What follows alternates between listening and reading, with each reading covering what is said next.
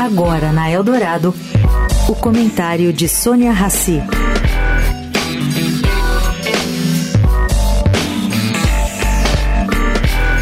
Gente, Banco Safra optou por colocar o pé no acelerador no que se refere a escritórios de assessoria de investimentos, isto é, Wealth Management. O grupo hoje está em terceiro lugar no ranking desse setor e acaba de comprar a quarta colocada, a Guide, que pertencia ao grupo chinês Fosun, o mesmo grupo que comprou a gestora Rio Bravo há alguns anos atrás. Bom, a intenção é focar cada vez mais na alta classe de investidores, não só no Brasil, mas no mundo inteiro, onde quer que o Safra mantenha operações.